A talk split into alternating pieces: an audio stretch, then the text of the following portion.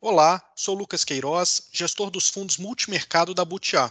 No episódio de hoje, o assunto é a inflação.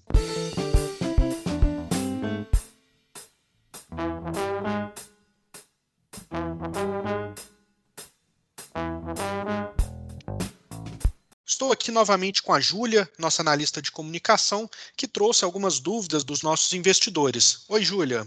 Oi, Lucas. Na nossa última conversa, você passou uma visão sobre a taxa de câmbio que nos ajudou a compreender melhor a situação.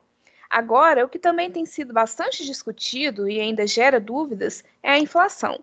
Ela surpreendeu no ano passado e vem fazendo o mesmo em 2021. Por que, que isso está acontecendo? Verdade. E isso ocorreu, ou melhor, tem ocorrido mas vamos voltar um pouquinho no tempo para entender o que se passou de lá para cá e apontar a magnitude dessa surpresa inflacionária que você mencionou.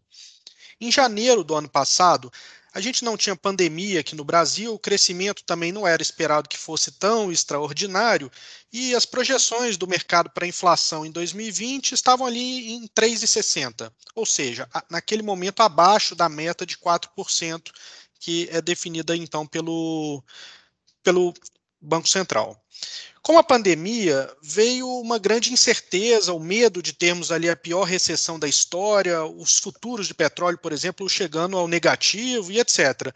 Enfim, se configurou um ambiente tão negativo que contaminou tanto o mercado, que passou a rever a inflação de 2020 para 1,60, quanto para o Banco Central, que jogou a taxa básica de juros para 2%. No fim, a inflação ficou em 4,5% no ano passado e todo mundo tinha subestimado. Né? No início desse ano, o consenso do mercado estava em 3,3% para 2021, ano em que a meta é 3,75%. Nós estamos em maio e o consenso já está em 5,2%. E há quem acredite que pode ser inclusive maior do que 6%. Então, posto o problema na mesa, vamos tentar entender o que aconteceu. O IPCA, é o índice de inflação relevante aí para a política monetária, é uma cesta ponderada de bens e serviços. A pergunta natural então seria, né, em qual parte dessa cesta que vem ocorrendo a surpresa para cima na inflação? Se a gente olha dados desde 2007, os grupos alimentos no domicílio e transporte, eles responderam por cerca de um terço da inflação média no período é um avanço em linha com o peso médio que ele tem no IPCA, que é de 35%. Então, foi, foi bem em linha.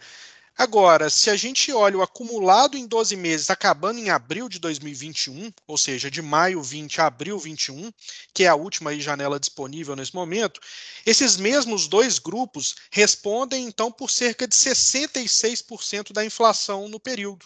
O impacto desproporcional ao peso que eles têm no índice, que são aqueles 35%. É aqui então que tem sido o cerne do problema. Transportes não tem muito segredo, preço do combustível subiu lá no exterior e os alimentos no domicílio não é difícil de verificar o porquê estão impactando. Carne, leite, milho, soja, trigo, tudo subindo, né? É, mas o que torna isso tudo tão instável e mais difícil de se prever é que todos esses produtos que eu comentei, eles têm sua formação de preço no exterior, é, formado em dólares, né? E como se não bastasse ter de entender como esses preços vão se movimentar lá fora, nós temos que converter isso para reais, adicionando essa incerteza em relação à cotação da moeda. E estamos falando aqui de uma moeda que está com uma volatilidade média próxima à máxima dos últimos 15 anos. Né? Então, é, ou seja, está mais difícil prever o real do que já foi no passado. Então, adiciona aí um, um grau de dificuldade a mais. Né? Ou seja, para um economista que tem que ali projetar a inflação, quando os fatores preponderantes para explicar o IPCA deixam de ser coisas como crescimento do PIB, taxa de desemprego e passam a ser preço de commodities, cotação do dólar, é normal que o grau de incerteza vai aumentar muito. A tarefa é muito difícil e explica porque tanta gente boa, inclusive o Banco Central, tem errado sistematicamente nesse fronte. É, não parece muito fácil. Mas você poderia citar alguns números para a gente ter ideia de quanto foi essa variação de preço nesses produtos? Olha, Júlia, vamos lá. Para ter uma base, eu vou te falar a variação de alguns preços entre janeiro do ano passado e abril desse ano. A arroba do boi subiu em torno de 20%. A soja, o milho, o trigo estão aí 20, 60, 18% de alta. O minério subiu 91%. Eu vou ficar só nesses para não estender, mas a lista é grande. E tem um ponto importante: isso foi o aumento em dólares. No mesmo período, ainda a gente tem que notar que o dólar passou de 4 para 5,40. Isso dá uma valorização de cerca de 35%, que teríamos então de adicionar aí para a gente ter a variação do preço do produto em real. Mas como ocorreram esses movimentos? Foram concentrados no ano passado? Eles estão passando? Essa é uma boa pergunta e vai também nos ajudar a explicar ainda mais a dificuldade para os analistas. O movimento ele não foi linear, ou seja, isso tudo não aconteceu em um só momento. Se no último trimestre de 2020 os alimentos foram os vilões, vamos colocar assim, nesse início de ano o que surpreendeu foi o preço dos combustíveis. O botijão de gás avançou 13% nesses primeiros meses, a gasolina subiu mais de 20%. Daí não surpreende que a gente acumulou é, nesse ano 2,37% no IPCA e mais da metade disso veio do grupo transportes. É, isso dificulta bastante, né? Sim. É, o problema de você receber diversos choques espaçados assim é que dificulta saber quando isso vai parar. Por exemplo, o Banco Central, vendo o choque em commodities agrícolas no ano passado, ele afirmou que a alta era transitória e ia se dissipar. Ele não precisaria subir os juros, porque esse tipo de choque é respondido pelo próprio mercado. Ou seja, quando o preço de uma cultura dessa sobe muito, é normal que a área plantada também aumente. E algum tempo depois, o aumento da oferta vai limitar o aumento dos preços. Então, é, uma coisa controla a outra. O que eles não esperavam é que iam observar um choque forte no preço dos combustíveis, como estão vendo agora. Quando viram que um outro choque atingiu a economia, eles tiveram de mudar de posição e passaram a subir a taxa de juros. Como não sabemos se novos choques como esses vão ocorrer à frente, o BC ele precisa ser ainda mais cauteloso. É o que eles estão tentando fazer aí com a mudança na comunicação, mas esse é um outro assunto. Sobre o câmbio, você comentou no último episódio. Mas em relação às commodities, o que está ocorrendo? Olha, a gente está num momento bastante delicado. É sempre mais difícil fazer análise quando se está no olho do furacão, que talvez seja o momento atual. Mas a gente tem elementos para fazer um diagnóstico e traçar probabilidades. Eu vou começar pela gripe suína africana, que é uma doença que lá em 2019 dizimou aí cerca de 40% do rebanho de suínos na China, que detém, né, o país que detém metade da população de suínos do mundo eles também são os maiores consumidores. Desde então, a China teve que aumentar a importação de proteína animal para consumo imediato e também para recompor o rebanho, que pelo porte, né, pelo tamanho, não é algo que ocorre da noite para o dia. Além disso, a criação de porcos por lá, que tinha uma participação grande de granjas de médio porte e mesmo criação familiar, está passando por uma mudança. O governo tem incentivado os grandes fazendeiros a adquirirem as unidades menores com o objetivo de acelerar a produção e padronizar as medidas sanitárias.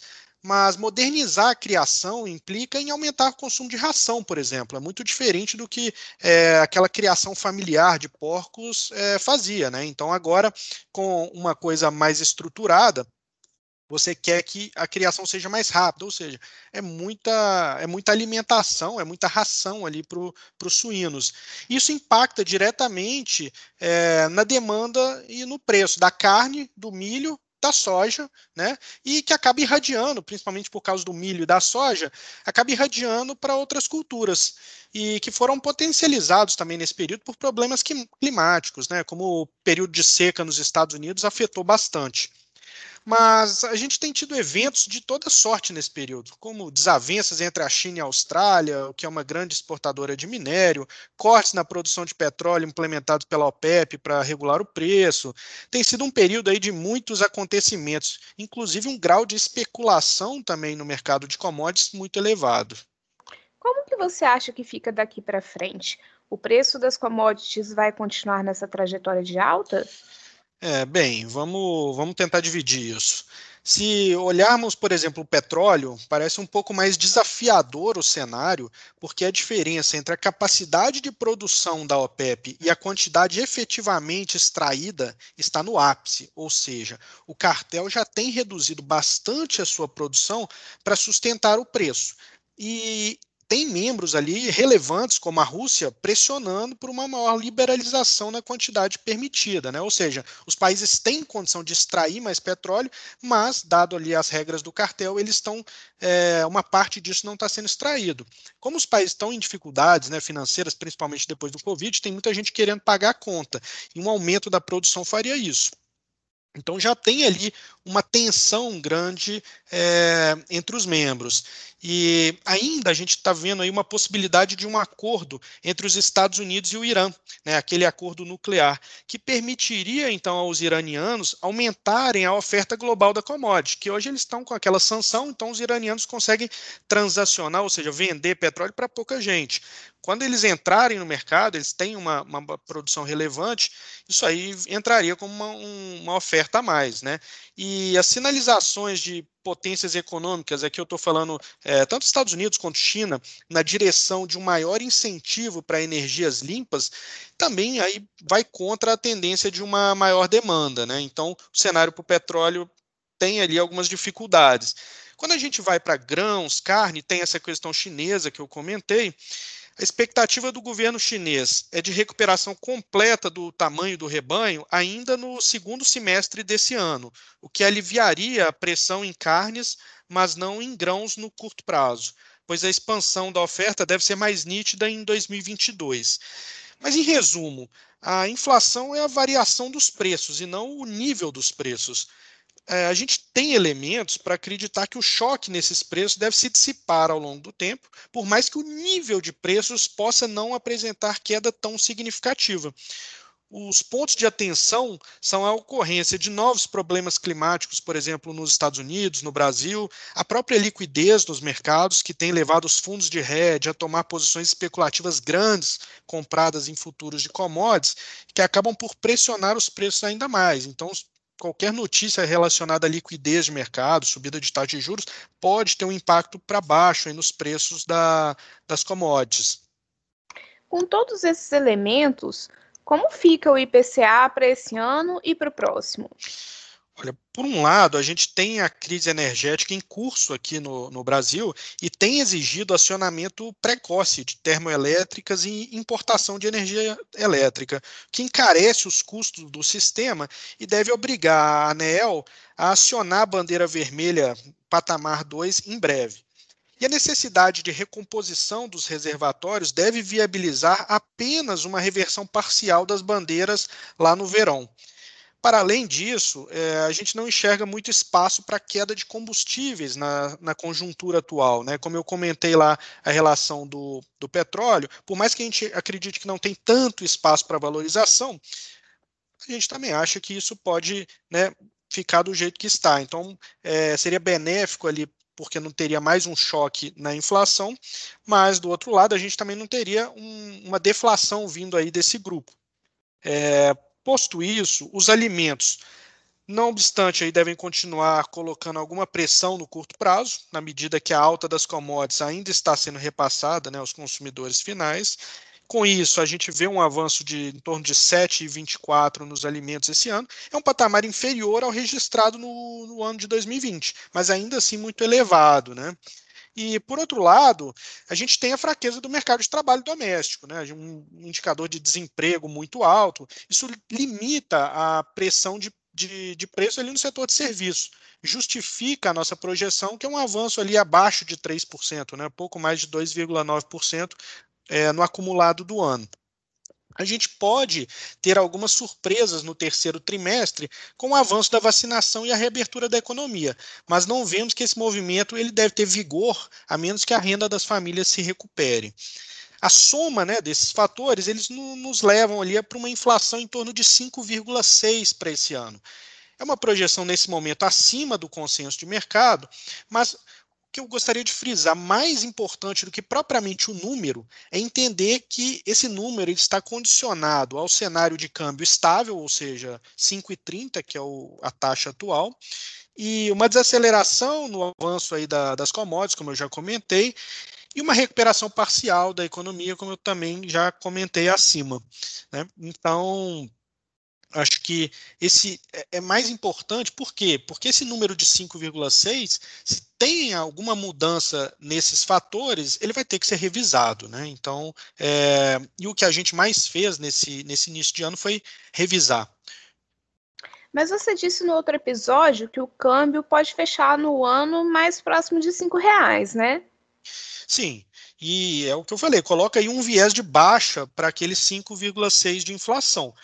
Mas eu tenho que considerar também que existem riscos que podem levar a inflação para cima, como uma nova seca nos Estados Unidos, a continuidade do problema energético por aqui, e também aquele avanço, né, o programa de infraestrutura nos Estados Unidos, a gente tem que ver como isso vai se materializar. E aí aquele número representa um balanço, né? O 5,6 representam, pode ter choque para baixo, como pode ter para cima. Na média ali a gente acredita que o 5,6 é adequado nesse momento. Se o tempo for passando e os riscos não forem se materializando, aí a gente vai ter que revisar a projeção. Para 22, a atenção ela se desloca um pouco para preço, os preços administrados e para serviços. Em relação aos preços administrados, vai ser necessário algum realinhamento uma vez que a gente vê elevação de tarifas de serviços públicos, como o transporte coletivo, nos parece, nesse momento, insuficiente para repor o aumento de custos que vem ocorrendo. É, nos serviços, a gente já espera para o ano que vem uma economia é, reaberta, e a gente tem alguma dúvida de como vai ser essa combinação de demanda reprimida, oferta reprimida, mas, por outro lado, também uma renda ainda capenga. É, então a gente, tem, a gente tem que colocar uma incerteza aí nesse ponto. Na prática, né, como que a gente faz? A gente parte ali da meta, né, a meta para o ano que vem é 3,5 e colocamos um risco para cima. Né? Então, nesse momento já tem aí elementos para a gente ter algum risco acima. O fato do Banco Central estar né, com um discurso mais disposto a controlar a inflação minimiza esse, esse risco, mas ainda assim tem coisas que é, ele pode não conseguir com a taxa de juros, e a gente né, não parece errado hoje o Focus está projetando ali em torno de 3,6. Por hora, é, nos parece bastante adequado. Ótimo, Lucas. Do meu lado, essas eram as dúvidas que eu tinha para compartilhar com você deu para entender melhor esse cenário e espero que os nossos ouvintes também tenham esclarecido as dúvidas. É, obrigado pelas perguntas, Júlia. É, vou ficando por aqui então, mas para conhecer mais sobre as nossas ideias e os nossos produtos, acesse o nosso site butiainvestimentos.com.br e ouça as nossas cartas comentadas aqui mesmo no Spotify, onde falamos mais sobre como conduzimos as nossas estratégias e como foram os seus desempenhos. Obrigado e até o próximo episódio.